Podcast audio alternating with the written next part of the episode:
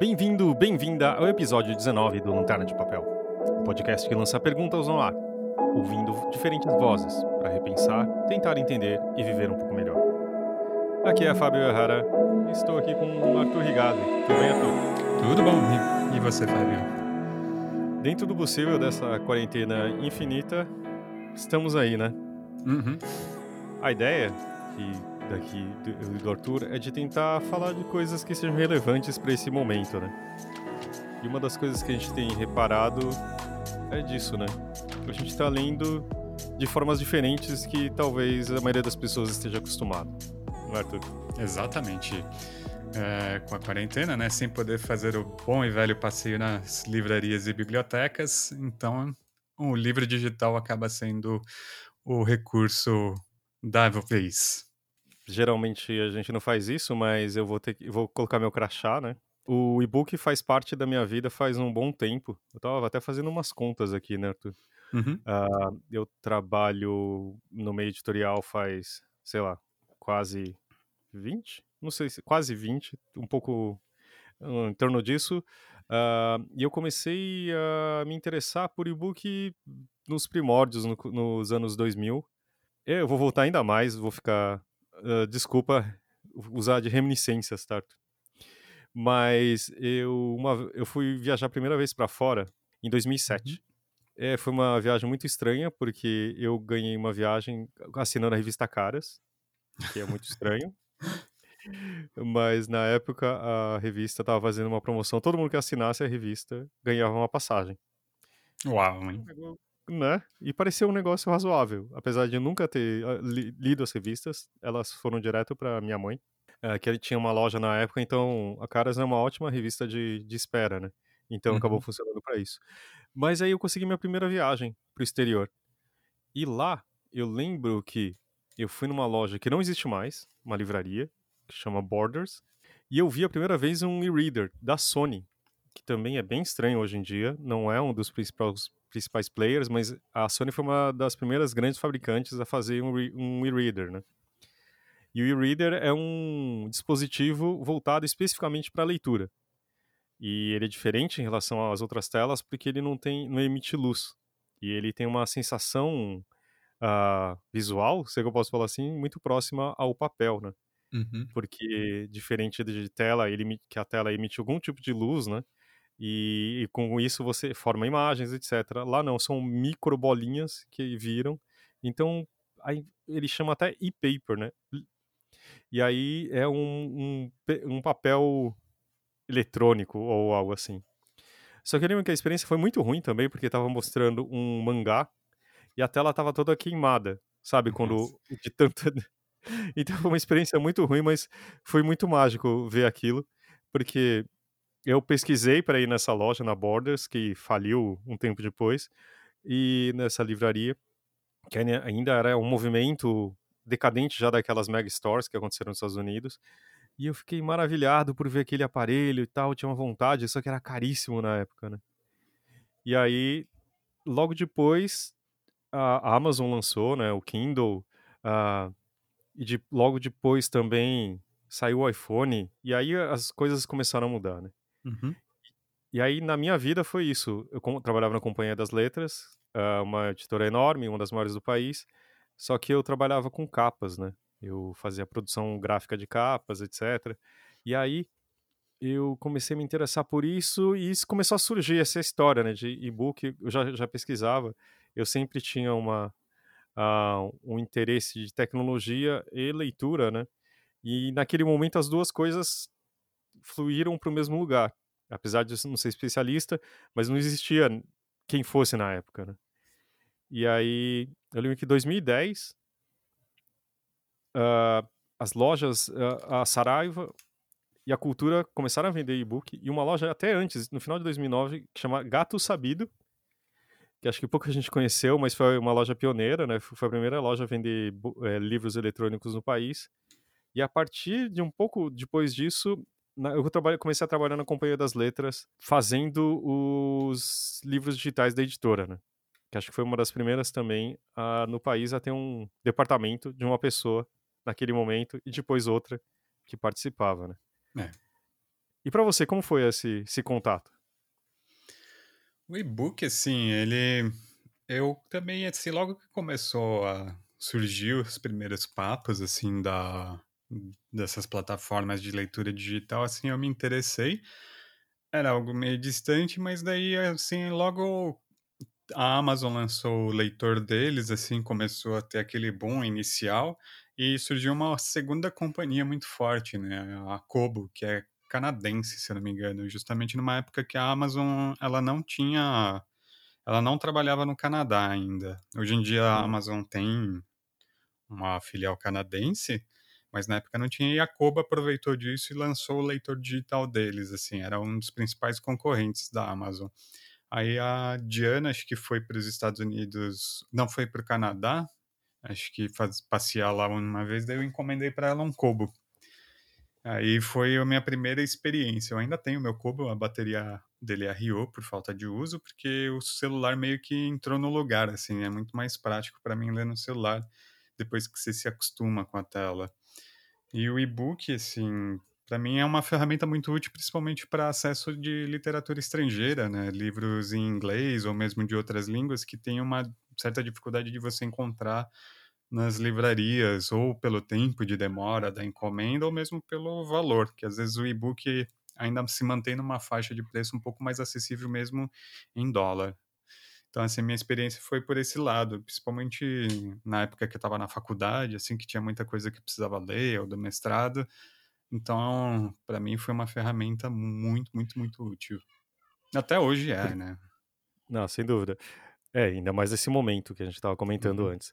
Mas acho que uma das coisas que era, achava fascinante era, primeiro, o fato de ser é, é, um, um, produto que você, você consegue customizar de acordo com a sua vontade e tê-lo uhum. no, momento, no momento exato que você precisa dele.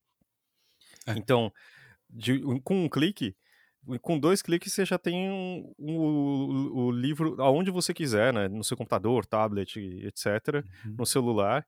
E também é, você controla a fonte, o tamanho, né? O, o, tamanho do corpo, quer dizer, eu que sou muito míope, foi a primeira vez que eu consegui eu conseguia ler sem usar óculos, né? Que eu, eu tenho 7 graus de miopia. Então eu conseguia ter esse tipo de acesso. Então, essa infinidade de coisas que poderiam uh, ajudam as pessoas, né? Uhum. É, é, o, o, que também eu acho que, é, além dessas ferramentas né, de configuração, que eu também uso bastante, assim, eu não, não tenho miopia, mas uh, a minha vista é muito cansada, assim, por causa de computador, de trabalhar com desenho, escrever. Então, assim, ajuda bastante também. Mas outra ferramenta que eu acho incrível dos e-books, né, principalmente se você tem uma plataforma mais integrada que tipo a Amazon, é que são as anotações. Assim, para quem uhum. trabalha muito com texto teórico, assim, ou mesmo literatura e você vê um trecho bom assim que você quer guardar, é muito útil assim, porque você com na ponta do dedo você faz uma anotação, já fica salva na nuvem e você tem acesso a isso onde você quiser.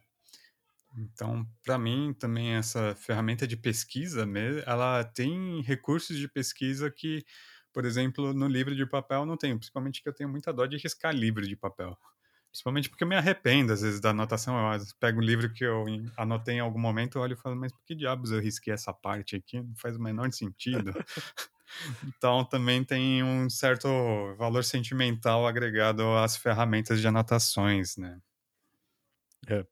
Mas você imagina isso nos começos do, da década passada? Uh, esse trazia um medo na indústria de que ia ser um apocalipse, né? Uhum. Mas isso a gente já está adiantando um pouquinho. Eu acho que a gente vale ouvir também uh, alguém que estava aí desde do, do começo, desde que uhum. isso tudo era mato. Vamos ouvir a Marina Pastori? Vamos lá. Oi, Fábio, obrigada pelo convite para participar do podcast mais uma vez. Dessa vez para falar sobre um tema que é muito querido para mim, que é a leitura digital.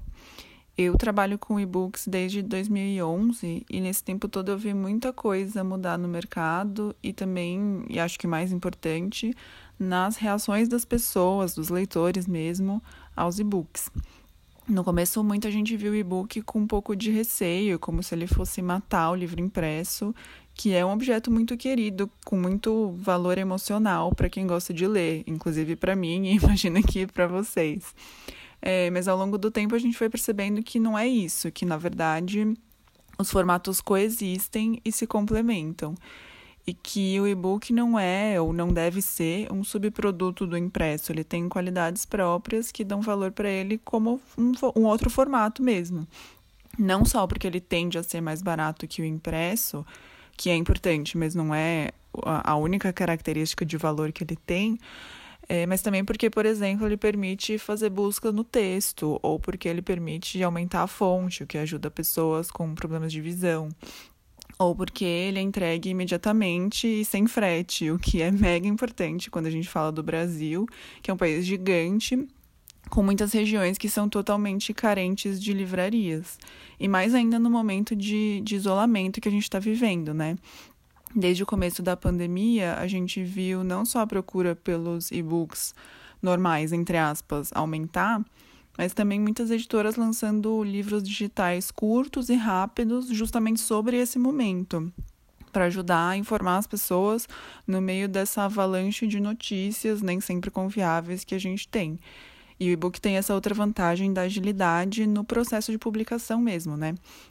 O tempo entre o autor entregar o texto e o e-book estar tá no mercado pode ser muito mais rápido do que o do livro impresso, que tem um processo mais, mais demorado. É, além disso, a gente viu também nos últimos meses é, vários e-books sendo lançados gratuitamente, ou é, e-books normais que já estavam no mercado e que as editoras colocaram grátis por um período, ou trechos ou e-books curtinhos mesmo que são foram feitos para serem grátis. E esses livros atingem um volume de pessoas que é muito impressionante, que dificilmente um livro atingiria em tão pouco tempo de outra forma. Então, é, esse, esse impacto que o e-book está tendo nesses últimos meses tem sido bastante impressionante para mim. Só antes da, de comentar um pouco o que a Mariana falou, acho que era importante também, era uma década que estava vindo uh, do bolha, da, do estouro da bolha na internet e também a dificuldade de cobrar por conteúdo digital as pessoas tinham uma dúvida de como monetizar isso, né? E a uhum. pirataria era uma ameaça imensa. Né? Então, uh, o, o, que acontecia? As pessoas tinham um receio que, por exemplo, com a indústria do disco, da música, que uh, o formato físico acabou e, eu, e teve um grande vácuo, né? Que as, as, as gravadoras não ocuparam. Então, você tinha um tempo muito grande que não existia a, a download, compra de download, né? Streaming muito menos, assim, isso veio bem depois. Então, era um, um, uma ameaça enorme que surgia. E durante muito tempo, que aí entrando no que a Mariana comentou, existia, parecia uma dualidade, né? Você tem que falar assim, as pessoas falavam assim, ou eu comentava que eu trabalhava com e-book e as pessoas falavam, nossa, mas é, você não gosta de livro de livro físico ou você não gosta de livro, né? A pergunta era livro é como se fossem antagonistas, né? Eu sempre achei isso muito estranho. É, eu, eu lembro bem dessa, dessa coisa, assim, e eu, eu mesmo também não via muito sentido. É, o que eu acho engraçado assim, é que sempre tem uma visão meio catastrófica, né? Quando chega alguma coisa nova, que nem a Marina falou mesmo no, no áudio dela que é, ah, vai acabar o livro de papel. Eu lembro que quando a internet começou a ficar mais popular, assim, os computadores começaram a se espalhar mesmo pelas casas, as pessoas falaram que papel era uma coisa que não ia existir mais, a gente não ia mais usar papel no mundo para é, escrever cartas, imprimir as coisas. E no final das contas, com a computação mais ampla, o consumo de papel não só aumentou, como cresceu exponencialmente, né? Conforme você tem um computador em casa, as pessoas compravam impressoras e acabavam consumindo ainda mais papel. Acho que é um pouco isso com e-book, assim, não necessariamente uma coisa exclui a outra, é, pelo contrário, muitas vezes ela acaba complementando. Eu mesmo, assim, eu confesso que eu tenho versões digitais que eu livros que eu tenho na minha prateleira, por causa justamente de uma questão prática, assim, livros de faculdade ou de estudo, assim, que pesam uma tonelada nas costas, no, no celular eles pesam bem menos. Eles pesam porque já foi provado que é, memória gravada digitalmente ela tem um peso. É verdade. Desculpa. Nossa, não, essa foi surpresa para mim. Uh, mas eu acho que também o e-book ele demonstra, uh, primeiro, a questão da produção se tornar digital, né? Eu também me uhum. formei, é, eu fiz faculdade na época que é, a produção do livro era analógica, praticamente, né? Ela começou a digitalizar. É, nos, no, no, nos meados dos anos 90, ah, não, não era que todo mundo no escritório tinha um, um e-mail algum, nem todo mundo tinha computador, e isso foi crescendo. Produzir um livro também era muito mais analógico, sabe? A uhum. produção uhum.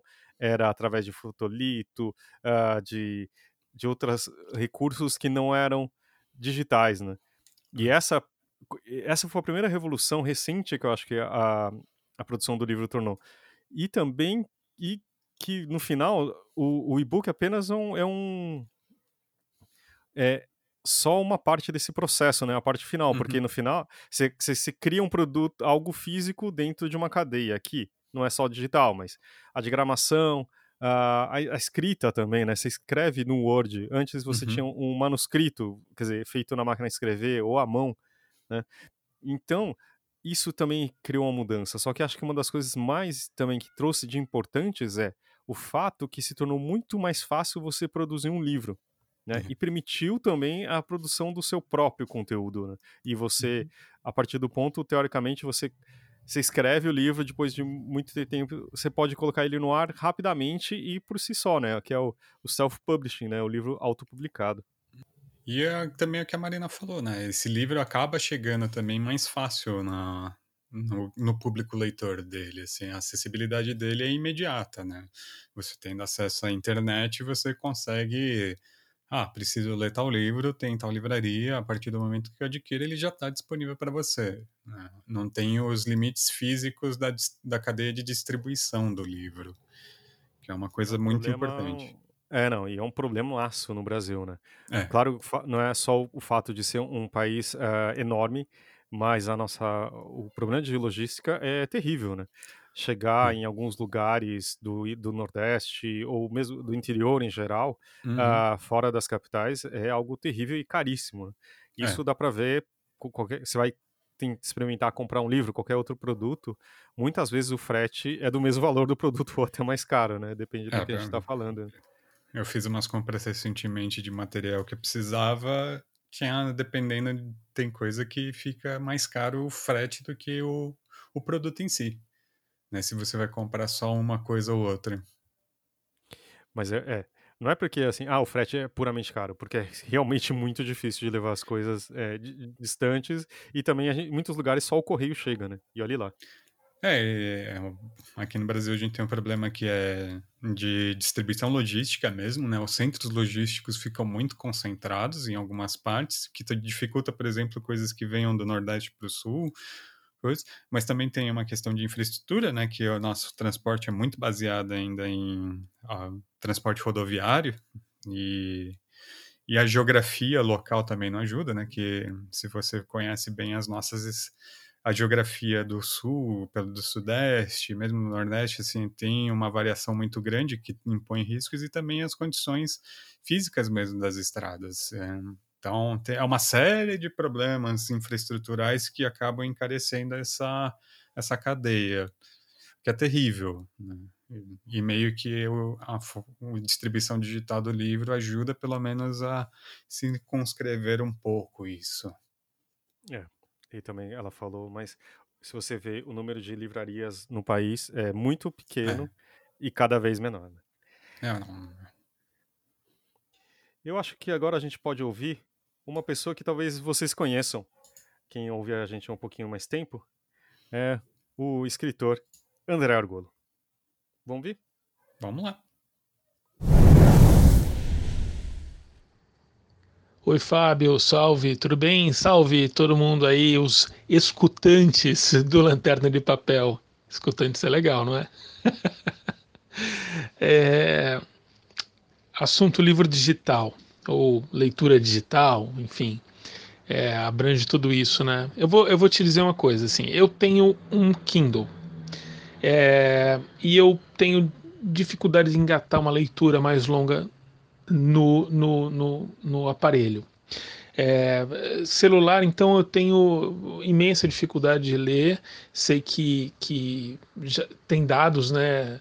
É, de que mais e mais pessoas leem no celular. No, a gente vê isso na época que pegava metrô e ônibus, e faz tempo que isso não acontece, é que muita gente vinha lendo em celular é muito interessante, muito legal. Não importa, não tem julgamento de valor nisso, né? Ler numa plataforma ou outra. Eu acho que é onde a gente se sente confortável e acabou. Que o importante é, nesse caso, é o conteúdo, né? É... O livro físico, o livro de papel, ele tem uma materialidade que aí é uma outra coisa. Ela, ela também diz sobre o conteúdo muitas vezes. Ela tem um trabalho muito interessante. Eu adoro é, o trabalho dos designers, do, do, do, das pessoas que pensam o, o formato do livro. É, e, e, gosto do livro como coisa. Isso é, também é outro é, momento, né? Tem, não, esse gosto não desqualifica é, o, a importância do, da leitura nos aparelhos digitais. Mas eu, particularmente, tenho 46 anos de idade, não sou velho, mas também não sou novo e fico, não me sinto tão confortável com a leitura. Acho que é útil. É, é útil, por exemplo, para estudar. Eu acho que texto acadêmico é, é uma vantagem, você poder grifar, poder eventualmente até exportar. Não sei quais são as. Eu me perco um pouco nas possibilidades, mas essas são possibilidades muito interessantes. Acho que ajuda muito. É, agora, com relação à publicação, eu tentei publicar um livro é, no KDP, um livro de poemas, e não ficou bom. E eu, eu, eu fiz um, até um curso na LabPub sobre livro digital e a, aprendi, enfim, com o Antônio Hermida, que é um, um dos mestres nisso né, no mercado editorial brasileiro, é que é coisa difícil mesmo. Tem que manjar de HTML, tem que, tem que saber construir o livro digital no computador. Não é uma coisa besta que, um, que, um, que se resolve facilmente. É, porque daí fica truncado, a, a, a, né, desformata tudo. A poesia tem uma, uma questão de formatação na, na, na tela. E daí, se você aumenta a tipologia, é, já destrói aquela construção, porque a coisa não é a palavra não é colocada ou o verso não é colocado na página à toa. Então essa esse tipo de construção de poema no digital é mais complicada. Bom, tudo bem, é, é, do meio. Eu não consegui dar conta disso, eu acabei tirando. Não, não deu certo. Também porque eu, eu queria que tivesse um, um meio de publicar de pôr no papel essa publicação independente e, e aqui no Brasil ainda isso está travado, né? não, não aconteceu esse, essa impressão sob demanda de um livro digital e tal. É, ter os dois é, é o perfeito. Mas enfim, é isso. Eu, eu acho que é, a tecnologia ainda vai avançar nesse meio para é, tornar a leitura digital mais atraente. Acho que não é ainda não, não tá no formato que, que merece, né? E, tal, e, e talvez o que está será que está faltando é dinheiro para se investir em gente que arrume soluções para isso? É, toda, todo avanço tecnológico precisa de pesquisa, de gente fuçando, gente que tenha mente preparada para isso. Isso não é barato, isso nem tem que ser, né? E talvez acho que, que a tendência é que cada vez mais melhore a condição da publicação digital. É uma esperança e é uma crença também. Enfim, bom, será que ajuda em alguma coisa? um grande abraço. Ah, é, só para terminar, eu é, que, que contradiz um pouco o que eu estou dizendo. Sabe o que eu fiz com é, os meus livros? Eu, eu publiquei é, livros de poemas num blog eu consegui formatar minimamente a, a, a coisa e, e, deixei registrado. Enfim, assim, eu tenho na internet, no meu blog, no Nacos de Livros, os meus livros ali. É, é um lugar a mais. Ótimo, de repente alguém tropeça ali. Eu aumento a chance, sabe, de, de fazer esses textos encontrarem leitores, que é o que o texto quer, é o que o autor quer. Que de repente alguém tropece no que escreveu e que se identifique eventualmente. Enfim, essa parte era, era importante, eu tinha esquecido de falar. Grande abraço, meu velho. Obrigado, André Argolo. É, eu achei interessante é que eu tenho a impressão que os e-books eles estão num, num momento é, meio parecidos quando essa parte de diagramação virou digital também, né? Que o que chamavam de desktop publishing uh, surgiu. Quer dizer, a diagramação tinha uma cara de feita num, num programa de computador, num software. Ele, ele perdeu, a, o, o, durante um tempo, você perdeu o legado que tinha de, de uma produção de um objeto de 500 anos, né? Que isso uhum. que, na verdade, o livro é. E aí você tinha uma, um, coisas muito estranhas, as capas são muito estranhas dessa época, e a diagramação também. Ela é um pouco dura. E depois, hoje em dia, você vê o que é feito em, é incrível, né? Diagramadores bons, uh, pessoas talentosas conseguem transformar essa mídia em algo realmente relevante. O e-book, eu acho que tem um, um, problema, que é ele, ele é feito em, uma, em um texto que é chamado fluido, né? Quer dizer, é, por que ele é feito dessa forma e ele muda de acordo com a, o corpo, com a tela? Ele para ser lido em telas de qualquer tamanho, né? Então, se você reparar, então ele é fluido por quê? Porque ele percorre, ele é líquido, né? Digamos assim. Ah, não é um, uma, uma coisa dura, né? uma, acho que um, um aviso importante: PDF não é e-book, tá? PDF é só uma é um xerox digital do livro, digamos assim. Ele não serve para uma leitura, por exemplo, vai, vai, ler um PDF num celular de 4 polegadas, é, é muito complicado. Mas o e-book, se você consegue ver nos celulares mais simples, até num iPad Pro de um iPad Pro de 11 polegadas, sabe? Ou num monitor de 32 polegadas.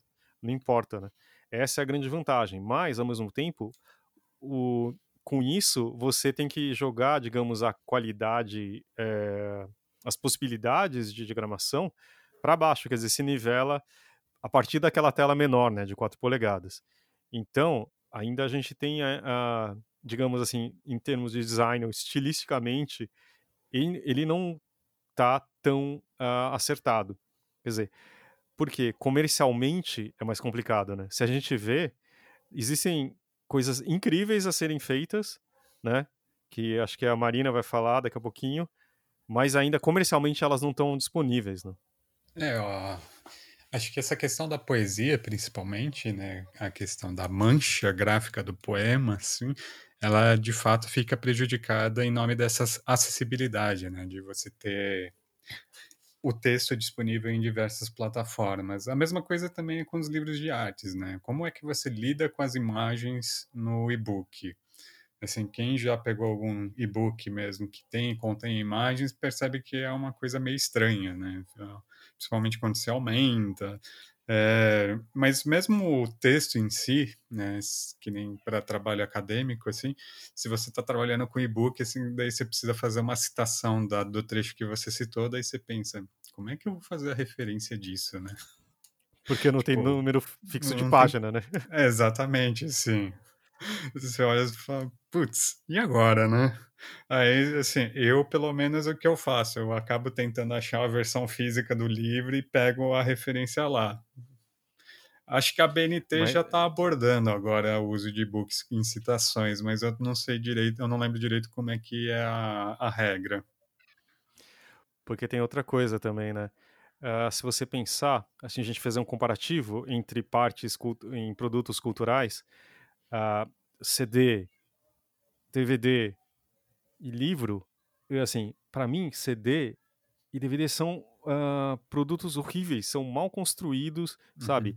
É, se você tiver um risco no começo, na, na parte de fora do CD, você perde todo aquele, aquela mídia, você não consegue mais ouvir, sabe? Uhum. É desajeitado. E o livro, primeiro que ele, ele, ele, ele é o software e o hardware juntos, né? É. Então tem uma beleza naquilo que é muito difícil de, por exemplo, o, se eu, se você me pedir, é, você prefere ter um, uma assinatura do Spotify ou um CD? Então, 95% das vezes eu vou falar que eu prefiro o Spotify, entendeu? Mas se você falar de um vinil, falar assim, ah, talvez. Né? Porque aí a capa você vai ter um ganho, um espaço, o objeto vinil pode ser interessante, colorido, impresso, etc. Uhum. E depende de onde você ouvir, vai ter uma qualidade melhor ainda, né? Mas acho que é um, por isso que acho que é até difícil comparar, né? E falar de uma substituição, inclusive.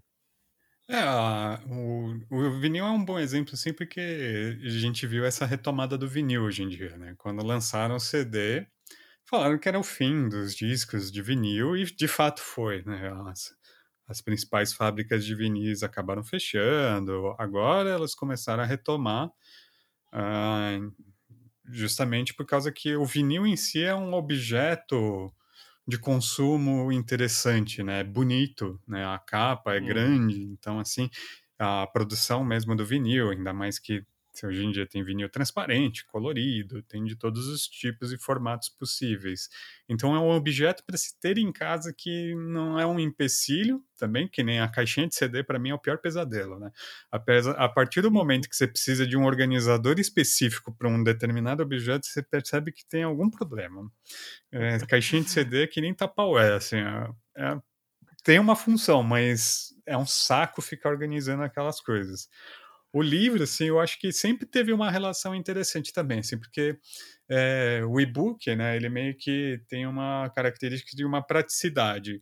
É, só que no livro a gente sempre teve duas versões de livros. Aqui no Brasil é menos, né? Mas lá fora é mais comum, que é a hardback e a paperback, né? Que a paperback uhum. basicamente é o livro para bater. Ele é mais uhum. leve, ele é mais, ele é menor também normalmente no formato, que é um livro assim para você usar, rabiscar, usar na faculdade, usar ler no metrô, coisa assim que é para aquele ter uma deterioração mesmo do objeto. E o hardback é meio, não, é um livro que eu gosto muito e é algo que eu gostaria que durasse um pouco mais, que eu tivesse num lugar na minha biblioteca, né? Então, já se torna um objeto de consumo diferente né, do, do paperback. É... é... nos Estados Unidos, se o livro for bem sucedido, ele tem a capa dura, é a brochura, depois ele tem o, uma brochura de banca, né? Tipo, mais é. barata ainda, com papel, hum, tipo, descartável. Você lê uma vez, você joga fora. Quer dizer, você tem ainda vários ciclos, né? É. E aqui não, você tem uma versão porque também você não tem, teoricamente, nem todo... Pouquíssimos livros teriam essa vida dupla, né? É. Uma, uma coisa mais popular, para um público mais nichado, o mais fã, digamos assim, né? O, o leitor mais ávido e que pagaria mais caro para ter um objeto mais bonito, ou de, tipo o público em geral que se interessaria por um objeto mais barato, inclusive. É, o público leitor, assim, consumidor mesmo de livros, pensando em números de vendas, aqui no Brasil é relativamente baixo ainda, né, se comparar com outros países, né? A literatura, a literatura em geral é um, enquanto objeto de consumo mesmo de mercado, é algo muito restrito no nosso país. É, ele nunca chegou a ser o que é lá fora, que é um objeto de entretenimento, né? É. Você, tipo, é uma coisa que tá do lado do filme, da música, até dos games hoje em dia. Ele uhum. nunca chegou nesse status, né? Ele é. sempre foi algo de nicho, é só os, algumas pessoas amantes, digamos que, de livros, né? Uh, ou intelectuais, ou acadêmicos que é, consomem. Mesmo a literatura considerada mais popular aqui no Brasil, assim, ainda é um, um público pequeno, assim, se comparado com o do exterior. Não é só questão, assim, de, de uma diferenciação de classe ou in, de intelectuais ou não, assim. Mesmo aqueles livros que, assim, os intelectuais considerariam uma baixa literatura, assim, se for ver o volume de vendas deles, assim, comparado com outros países, mesmo da América Latina, né, é muito pouco. Assim, você o número de livrarias meio que já reflete isso, né? Sim, sim. Além da de que Buenos Aires tem mais livrarias que o Brasil inteiro, por exemplo. Né? É.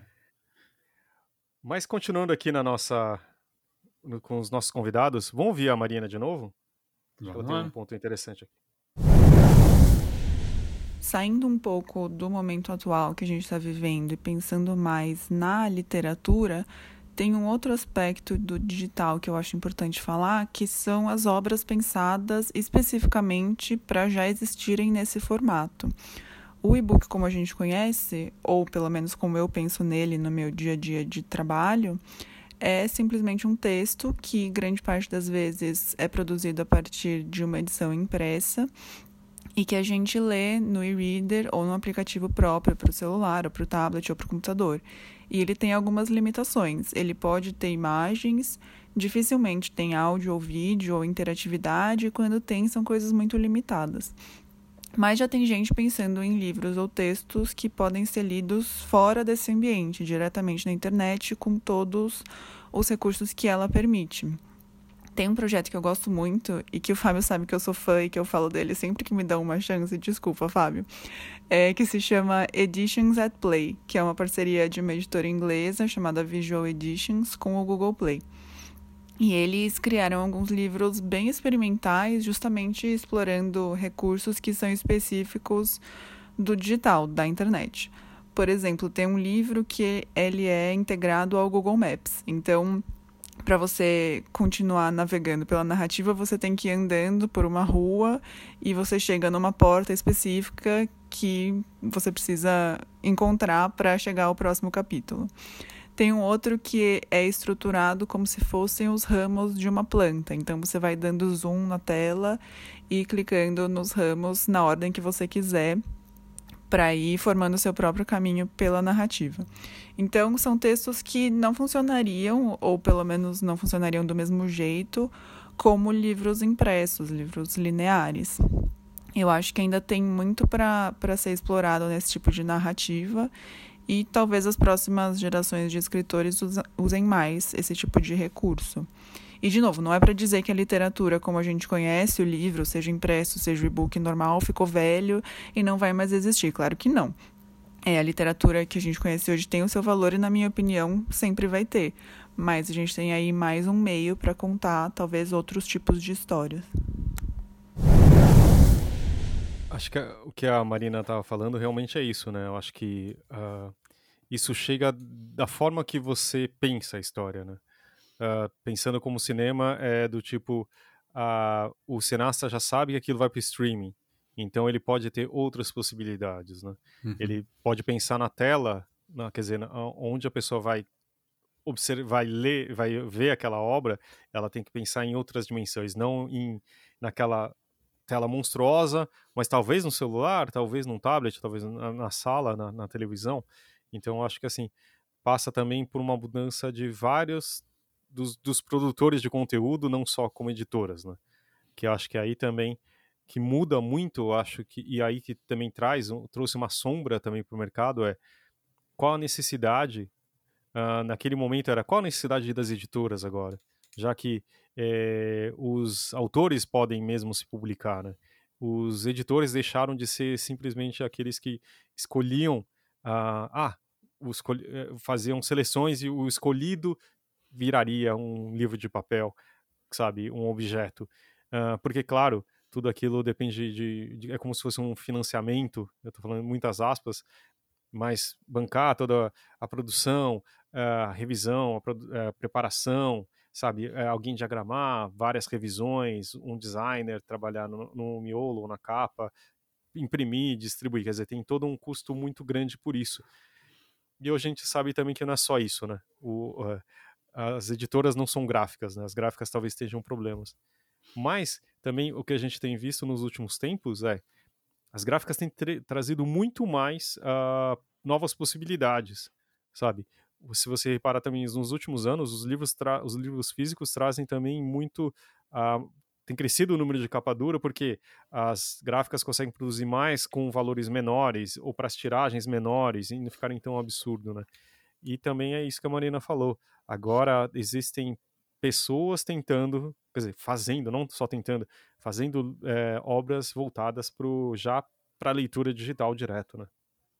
É, eu acho que o o escritor, enquanto artista, né, ele acaba pensando na, na mídia dele, né, que nem você falou. No caso do, por exemplo, a gente teve o Scorsese que lançou o irlandês pra, pela Netflix no streaming, então ele conseguiu pensar de uma outra forma o trabalho dele. É, ou mesmo a gente tem alguns é, Black Mirror, né, que fez aquele episódio interativo, que já trabalha com uma outra linguagem que é a dos jogos de videogame, né, e acabar pensando já no streaming, né, na ideia de que é uma plataforma digital que permite certas interações. E o livro digital também está um pouco nisso. A gente já teve assim muitas experimentações, principalmente no início dos blogs, assim, de interatividade com essas narrativas construídas é, digitalmente. É, o que a Marina aponta assim são autores que já estão pensando no, no formato do livro digital enquanto uma plataforma um pouco mais aberta que integre mais recursos. É, quem quiser até ver os livros que ela citou, o site está disponível, se chama é, Editions at Play with Google, né? editionsatplay.withgoogle.com é, alguns dos livros são gratuitos para ler, inclusive o que ela menciona que é o Entrances e Exits, que tem uma interatividade com o Google Maps, é, que funciona meio que como um pouco essa ideia de que a narrativa avança com a forma você vai descobrindo, fazendo essa trajetória. É, eu acho que isso também é meio significativo do, do que está acontecendo agora com essas possibilidades do livro digital. O, é, uma geração nova de autores está surgindo já mais familiarizados com essa nova linguagem, também já mais familiarizados com é, trabalhar com essas outras linguagens, né? Que nem o André falou, você precisa saber HTML para fazer a formatação. Então, justamente, tem um, novos autores que já são um pouco mais, por assim dizer, artesãos do HTML nesse sentido, porque mesmo o livro impresso, o, o autor um, são poucos os autores que pensam no livro, no texto e na, na sua produção física mesmo, né? É, a, mesmo a mídia do livro físico, assim, você vê que não tem, são alguns autores que conseguem explorar a potencialidade do papel para uma experiência estética, por assim dizer. Né? Uhum.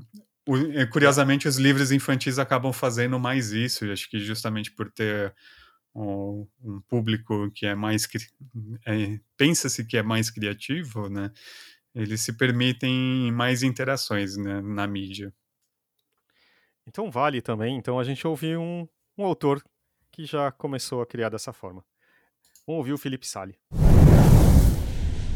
Olá, tudo bom? Meu nome é Felipe Sali, eu sou autor, eu escrevo livros e eu comecei escrevendo principalmente na internet. Na verdade, até hoje, eu escrevo principalmente livros digitais.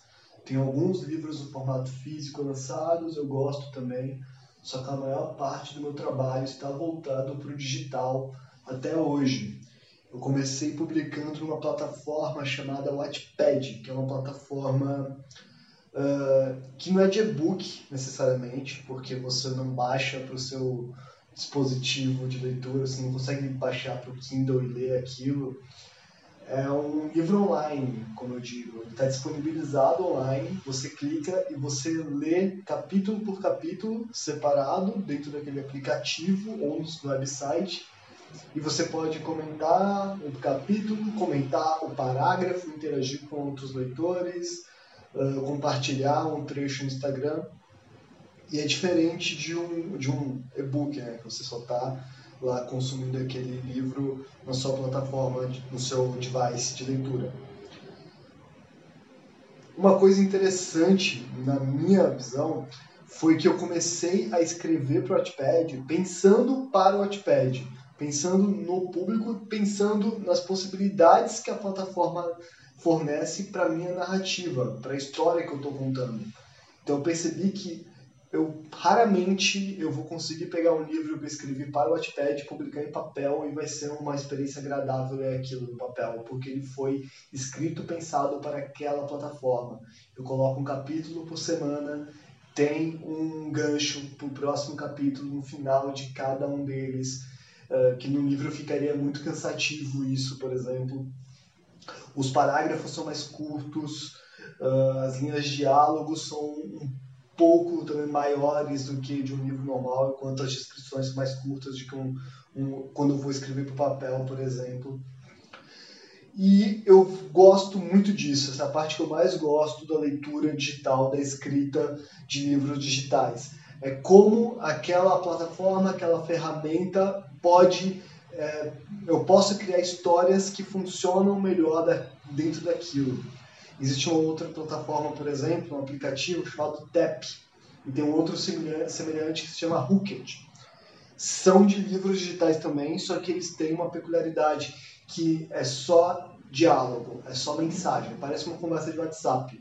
Mas você cria os personagens, cria um ambiente, e você insere os diálogos ali, e a pessoa ela vai clicando na tela para poder liberar o próximo diálogo e saber o que acontece na história. É uma história, é uma narrativa escrita mas é um livro, a gente pode dizer que é um livro digital, é um livro online. Eu, é muito complicado. Um AU, por exemplo, que é outro, é outro formato que eu adoro também. O AU é um formato que você escreve histórias no Twitter, narrativas de ficção. Eu estou focando em narrativas de ficção porque é a minha área, é o que eu escrevo. E você publica cada é, trecho daquela história em um tweet diferente e aí naquele tweet você pode inserir uma imagem que contextualiza, você coloca o perfil do personagem, você cria uma montagem com a rede social daquele personagem para ajudar a contar a história. Isso é um que nós chamamos de AU. Isso é um livro digital também. Eu acho que é essa tendência para os próximos anos. Vai ficar cada vez mais difícil definir o que é um livro é um... Antigamente era muito fácil definir o que é um livro. É uma sequência, é um monte de palavras escritas em papel que você juntou todos os papéis, colou, colocou uma capa, ISBN e colocou na loja. Ok, aquilo é um livro. Na internet, as possibilidades são muitas. Eu sinceramente não acredito que é, vamos chegar ao ponto de é, não ter histórias contadas escritas, com palavras. Eu não acho que vai ser tudo substituído pelo, pelo audiovisual, por exemplo, e pela, pelo game. Eu, eu acredito que isso vai continuar, principalmente porque é, sequências de palavras é a melhor maneira de contar uma história, ponto final. Tem alguma coisa na química do nosso cérebro que faz com que essa seja a melhor maneira de consumir uma história. Mesmo quando o livro de papel acabar, as histórias vão continuar sendo contadas dessa maneira. Mas existe um milhão de jeitos de você fazer isso. E eu acho que isso que vai ser a tendência para o futuro. Vai ter cada vez mais novos formatos de histórias escritas, de livros digitais, cada, com cada um outras possibilidades. Essas possibilidades vão gerar histórias e vão permitir que histórias existam de uma forma que não existia antes, ou histórias que nunca poderiam ter sido contadas se não fosse por causa deste formato. É isso o que mais me anima. Eu sou fascinado por novos formatos de contar histórias. Eu acho que essa é a minha maior contribuição para esse papo com vocês. Um abraço, parabéns pelo trabalho. Até a próxima. Tchau. Você vê também que aí é um novo, entre aspas, tipo de autor, né? Ele já pensa em diversas plataformas e mídias e não tem como também a gente dissociar a, a mídia final e de como você produz, é o que a gente estava comentando antes, né? Uhum. Imagina você contar histórias pelo Twitter ou pelo WhatsApp ou por ter, sabe, ou por mensagens de texto. É, é muito, é, para a gente parece quase um um absurdo, mas eu acho que são a gente conta histórias, pequenas histórias, tá, é, é, que você trocando uma mensagem, né? Agora, talvez você consiga pessoas com talento suficiente para contar essas histórias melhor do que a gente ficar trocando receita de bolo ou a lista de mercado. Eu acho que você pode ter muitas possibilidades ainda que a gente não está conseguindo vislumbrar, né? De quem já foi, é, é, que a gente aprendeu é, a gente não foi alfabetizado digitalmente, né? A gente foi apre aprender isso depois, né? É, eu acho que uma coisa que ele fala que é interessante, né? Que, a, que essa narrativa sempre vai existir.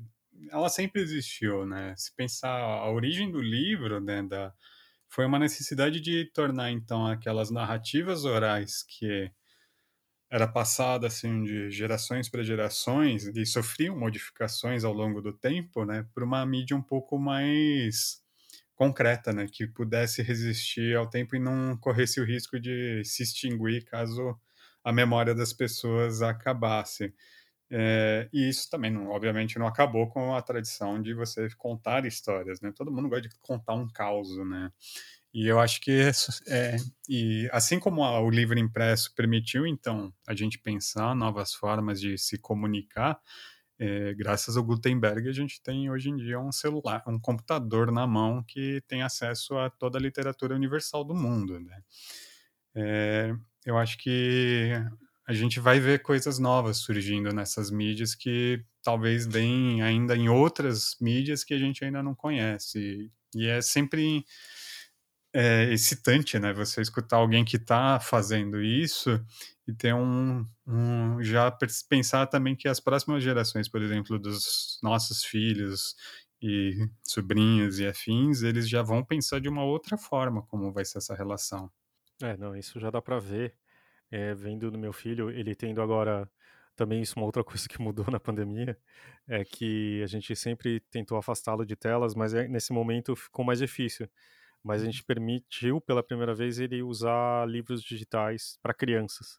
Uhum. E só que a relação dele já vira outra e a, a percepção daquilo, o fato de ter narrativas já, quer dizer, narrações ou interações e de como ele aprendeu rápido, mesmo tendo pouquíssimo acesso a isso, ou quer dizer, só por observação, imagino, e aí você vê que já está andando. E para ele já tornou natural, né? Que para a gente, assim, uhum. é, é, acho que a primeira fórmula é: só existe um tipo de livro, ponto. É, eu acho que o fato de ter, ter uma um adjetivo depois daquele objeto, não sei o adjetivo, um aposto, livro digital, e-book, etc., você já fala assim, nossa, isso já é, já é um, algo derivado, né? Não é algo novo. Né? Então, isso acontece, como a Marina falou, desde a produção dele. Então, assim, o e-book, na hora de produzir, ele é só, tipo, uma conversão. Ele não é uma transformação, né? Hum. Ele não vira um outro tipo, ele, ele, ele é só uma, é uma passagem do papel para a tela. Então eu acho que realmente a gente tem um futuro aí que pode ser que a gente não consegue nem imaginar. A gente imaginava que podia ser interativo, algo muito parecido com o CD-ROM, né? Que tipo você tinha uma, uma linha do tempo e aí aparecia uma, uma um som ou um, um vídeo.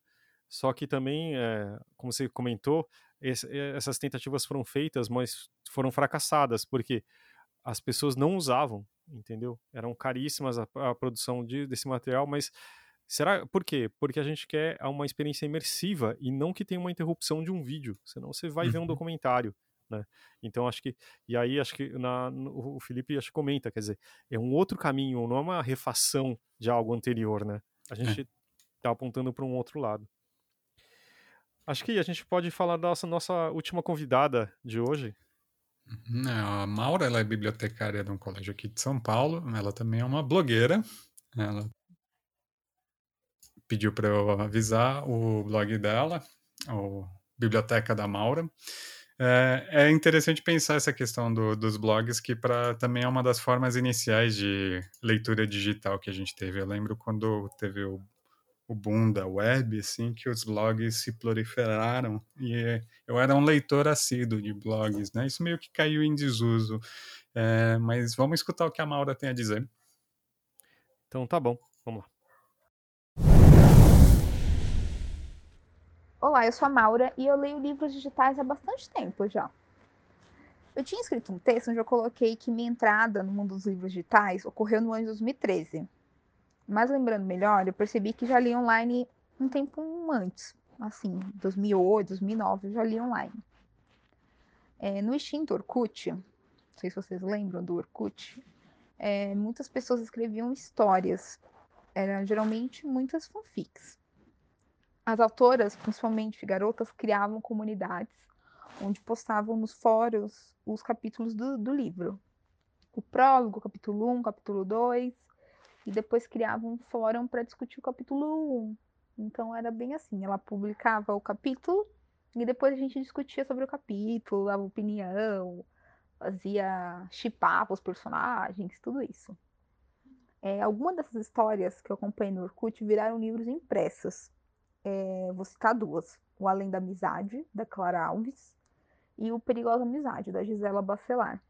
O Perigosa Amizade foi publicado por editora, editora Planeta e o Além da Amizade a Clara publicou independente. Eu sempre cito esses dois livros quando eu vou falar sobre a questão do livro digital, dos livros da leitura online, porque esses livros me marcaram muito enquanto leitora. Porque o meu tempo na internet também era dedicado a ler, comentar, viver aquelas histórias. Foram bons anos. Foram anos engraçados. Porém, eu sempre coloco 2013 como um marco, pois naquele ano eu ganhei um Kindle 4 em um sorteio de blog. Sim, eu ganhei um leitor digital em um sorteio online. É, e 2013 foi, também foi um ano de muita sorte para mim, pois eu ganhei esse Kindle no primeiro dia do ano e também outros sorteios de livros. Ganhei uns 12 livros naquele ano. E a partir daquele ano, 2013, eu me tornei uma defensora dos e-books e dos e-readers. Sim, virei a militante do e-book, do Kindle.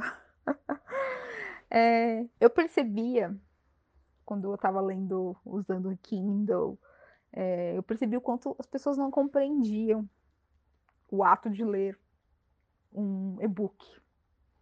E algumas sabiam da funcionalidade do Kindle, mas elas simplesmente se fechavam para a ideia do livro digital. E elas alegavam que não era livro. E a Maura aqui falava assim, pô, dá uma chance, é leitura, assim, é livro. É... E durante um tempo eu também fui vivendo, quando fui é, conhecendo algumas pessoas, eu também fiquei meio com esse pensamento, assim, de que livro era só livro impresso, livro digital não era isso.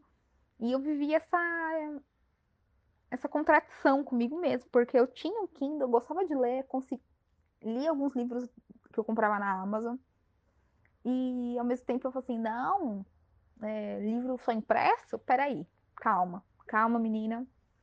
E foi quando eu decidi que, tipo, é, eu gostava de ler, independente se era impresso ou digital.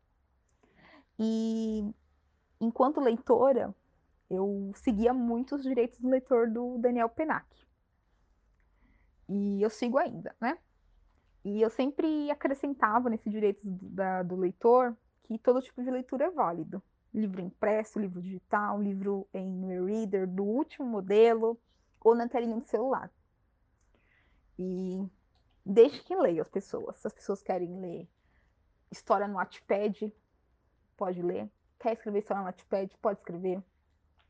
Ah, não, eu quero escrever num caderno e depois digitar tudo isso e publicar na Amazon, legal.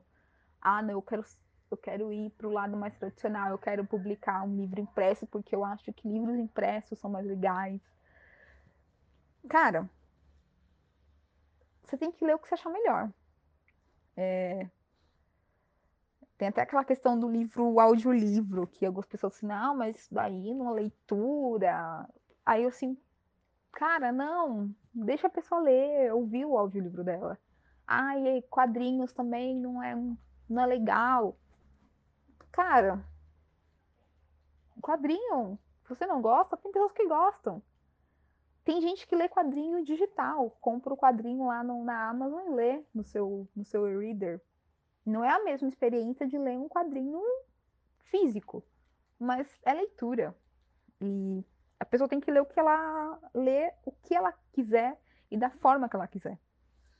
E sobre aquele meu Kindle 4, eu fiquei com ele até 2018, quando ele pifou. Aí eu comprei um leve da Saraiva. É... E o meu live da Saraiva tá meio perdido aí, que eu quase não uso ele porque eu não gosto. não é, não é legal, não gosto do, do e-reader da Saraiva.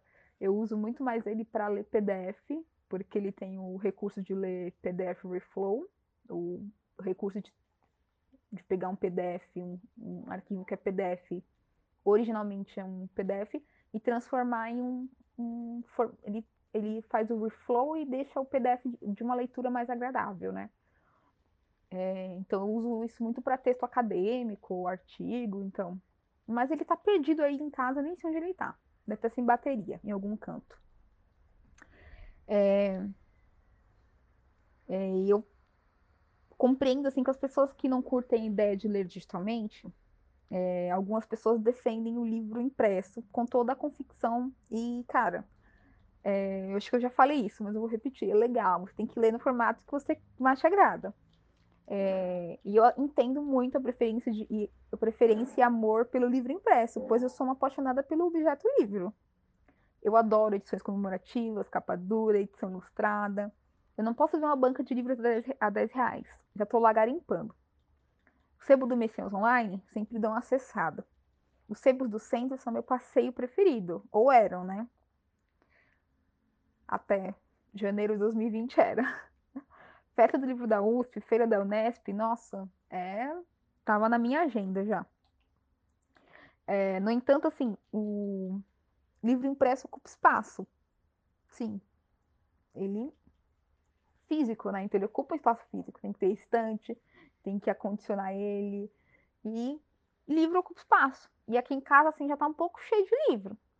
E muitos, muitos, muitos ainda não foram lidos.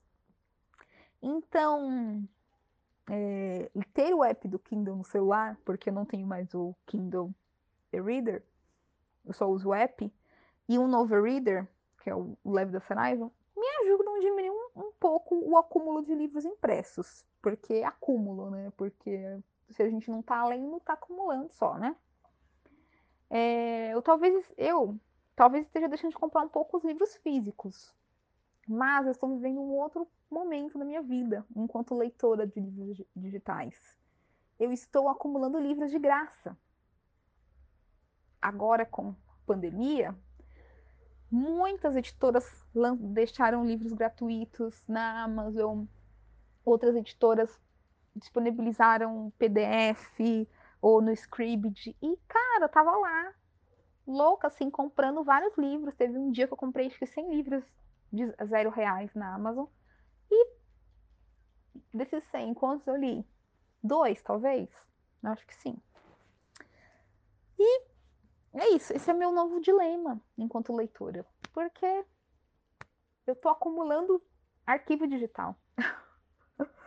muito. Ainda bem que a Amazon tem o sistema de você deixar o livro na nuvem, né? Você só baixa o livro para o seu aplicativo quando você vai ler, né? Porque senão, meu Deus, meu celular não ia ter mais espaço. E uma outra questão relativa a, a e-books e a leitura digital é os sites piratas, livros piratas. E eu pergunto assim: quem nunca baixou um livro pirata? É certo? é certo? Não, não é certo, né? É, e principalmente quando a gente está falando de livros de autores independentes. E assim, sem demagogia aqui, né? Eu já baixei pirata sim. E principalmente quando são lançamentos de grandes grupos editoriais. Ai, que ver... é vergonhoso falar isso, gente. Baixei sim. É, baixei para ver se o livro é legal, se a história é boa. É, alguns eu li inteirinho e no final do ano eu comprei no, na feira do livro da USP. Que até fica engraçado que assim eu chego na banquinha e já pego o livro assim, a pessoa, ah, você conhece essa história? Assim, aí eu já, já li. E a pessoa, ah, ah vai comprar e. Aí eu falo, ah, é que eu já li digital, sabe? Mas eu não falo que li pirata, né? Senão a pessoa vai me bater. é, mas eu também tenho uma, uma questão aqui, que e-books de editoras menores, ou eu não tenho coragem de baixar, não. Fico com pena. Fico assim, pô, tipo, peso do pássaro morto, da editora nossa. Ai, meu, não. Eu vi ele digital, assim, pra baixar, eu fico assim, cara, eu não vou fazer isso. Porque, pô, é editora pequena tal. É um pouco contraditório. Com certeza. Falso moralismo da Maura. É, agora, com a pandemia, eu decidi voltar a assinar aquele Kindle Limit da Amazon.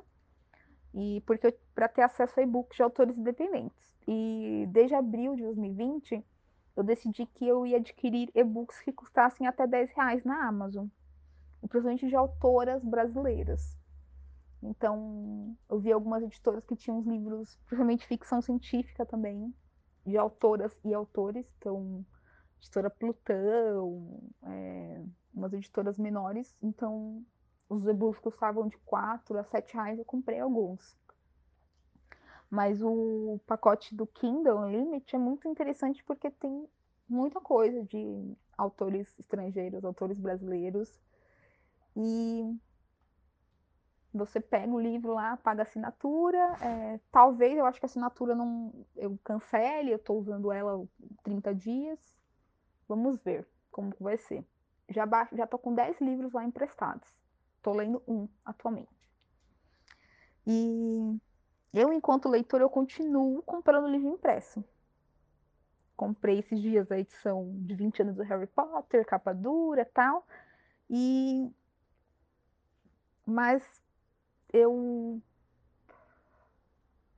continuo gostando de ler, independente do formato. E eu acho que é, eu, enquanto leitora, assim, eu estou mais aberta a conhecer coisas novas, porque se você tem um pacote de assinatura da Kingdom Limit e você vê um livro lá com uma nota bacana, avaliação interessante, você vai dar uma chance pro livro. E, e muitas editoras eu vejo que elas estão focando em é, colocar seus livros em formato digital para ajudar pessoas que acessar mais facilmente o livro e quando o livro está de graça melhor ainda porque livro é caro, o livro digital não é barato e eu estou tentando virar uma pessoa melhor e não ficar baixando livro pirata, livro pirata. Eu vou tentar, gente. Já estou alguns dias sem acessar um site russo de livros piratas. e para finalizar, eu é, gosto muito de um projeto da editora Morro Branco, que é o projeto Cápsula, que a Morro Branco traduz, compra os direitos autorais e traduz contos de autores renomados que estão no catálogo dela ou não. E ela coloca de forma gratuita na, num site, num, que é super bacana o site, é muito é, ele é muito funcional tanto no computador quanto no celular. E lá tem co contos da Úrsula Le Guin, tem é, contos da. Tem um conto da Otávia Butler, Jack London. E é de graça e super bacana de ler. E eu adoro livros digitais. E gosto de livro. Eu gosto de, gosto de ler, independente do formato. E é muito bom quando o livro está de graça, porque, né? Aí você consegue ler mais. E também eu gosto muito de contos, porque se você gosta de um, de um conto de um cara ou de uma escritora, você vai atrás e conhece outras coisas e tal. E é isso. Viva a leitura! Isso aí. Obrigado, Maura. Mas eu acho que é um ponto de vista diferente da gente que das pessoas que estão aqui que estão mais dentro da, da cadeia de produção do livro, né? Uhum. Uh, a gente ela fala sobre a pirataria, por exemplo, algo que uh, existe, todo mundo sabe que existe, mas sim, claro, ela já sabe que, que é errado. Eu não vou. Uh, a questão é, claro que se você pirateia, você não também não, não remunera uma, cadeia de produção, né? Que nesse momento está bem complicada, né? As editoras estão em uma situação muito difícil, porque afinal a grande parte da venda delas era nas livrarias de livro físico o fato dos os e-books começarem a surgir, claro que ajuda mais.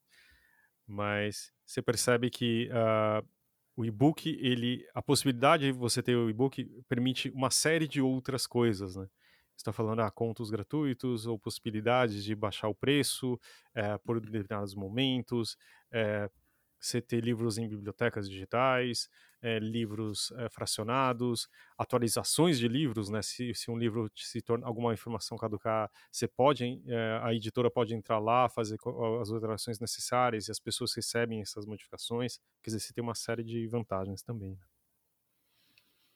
É, sobre a questão da pirataria, eu acho que assim, é, quem fez faculdade conhece bem a famosa Xerox da faculdade, né? Que os professores, entre eles, inclusive muitos que trabalhavam no meio editorial, é, disponibilizavam textos assim fotocopiados, é, às vezes mais do que os 10%, é 10%, né, que é permitido por lei. Sim. É, para os alunos, principalmente porque é do volume mesmo de compras e o livro físico aqui no Brasil tem um custo muito alto, justamente pelo que o Fábio falou, assim, o custo de, da cadeia de produção e também porque o nosso volume de impressão em relação a, a compra assim, é muito baixo, tem uma série de questões de mercado que são envolvidas, né? números que geralmente o consumidor final não vê no preço do livro. É, mas é, a Maura mesmo apontou algumas soluções que foram feitas para meio que contornar essa questão. Assim, as editoras não são burras, elas sabem que as pessoas não têm dinheiro para ficar comprando livro à torta e à direito, principalmente estudante, né? E, mas daí iniciativas que nem ela mesma mencionou, que nem a Feira da USP, a Feira da Unesp, que são voltadas para o público acadêmico, por exemplo, ter a possibilidade de comprar pelo menos uma parte dessa bibliografia que eles estudaram, é, coisa e ter um retorno financeiro para a editora, né? Porque o livro que eles leram está disponível nas estantes para compra. A pirataria digital, eu acho que a questão ainda é um pouco mais delicada por causa disso, né? É, as pessoas acham que porque o livro é digital, então ele automaticamente é mais barato, mas como a gente pôde ver a Marina falando, é, na verdade, assim, o livro digital ele segue a mesma sequência ainda do, do, livro físico, que são várias etapas de produção que tem um custo.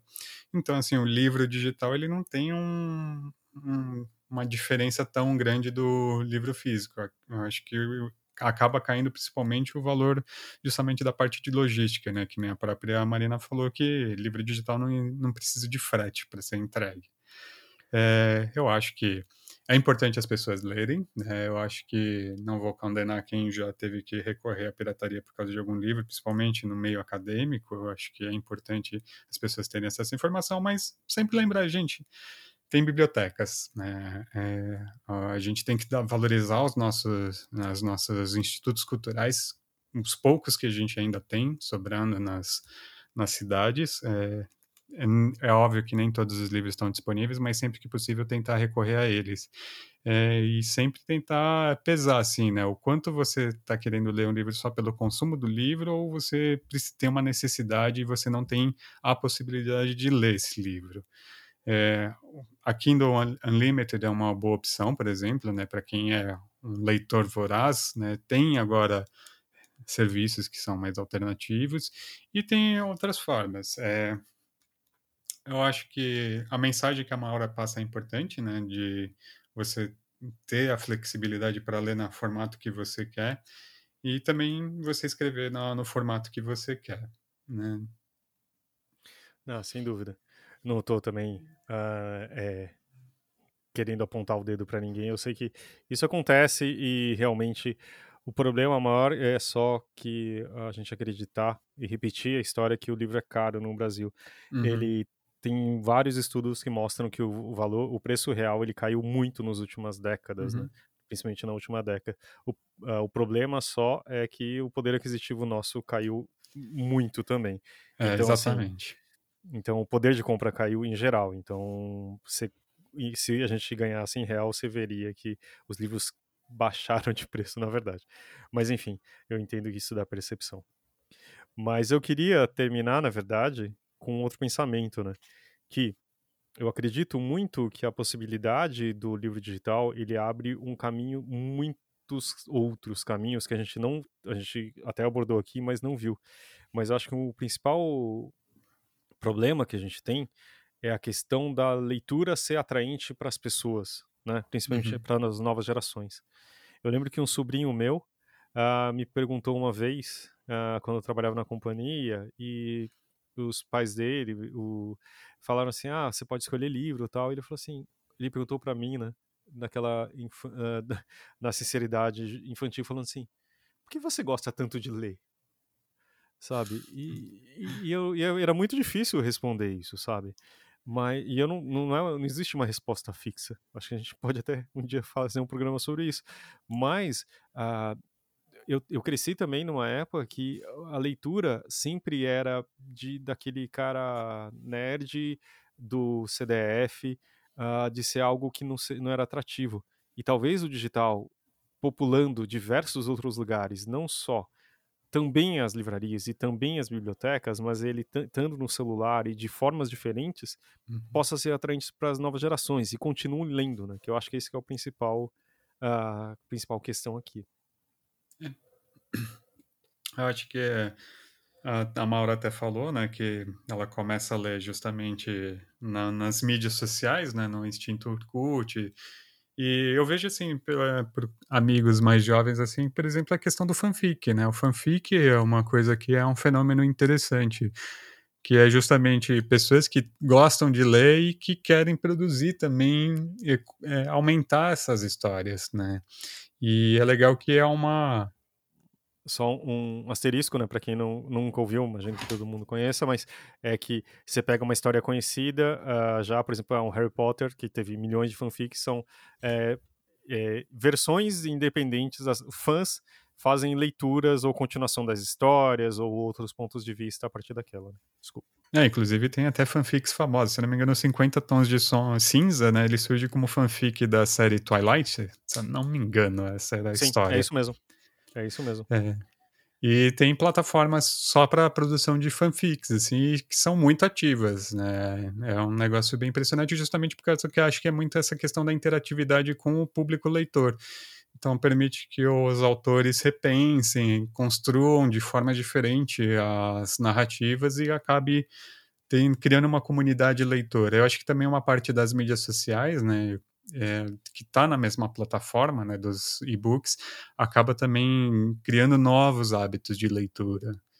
É, eu acho que é importante ter esse acesso assim, amplo. Sem dúvida. E acho que, que é isso, Arthur? Eu acho que é isso, né? A gente falou bastante, né? Para variar, mais um assunto que dá pano para manga. É isso aí. Então, ah, a, gente vai, a gente se vê na próxima terça-feira com mais um assunto que ainda a gente não, não, não definiu, mas você vai saber na terça-feira. Qualquer coisa, escreve pra gente no lanterna de papel podcast.gmail.com ou procura a gente lá no Facebook e Instagram. Valeu, Arthur. Valeu, até mais. Obrigado principalmente a Marina, ao André, ao Felipe e a Mal. Até mais.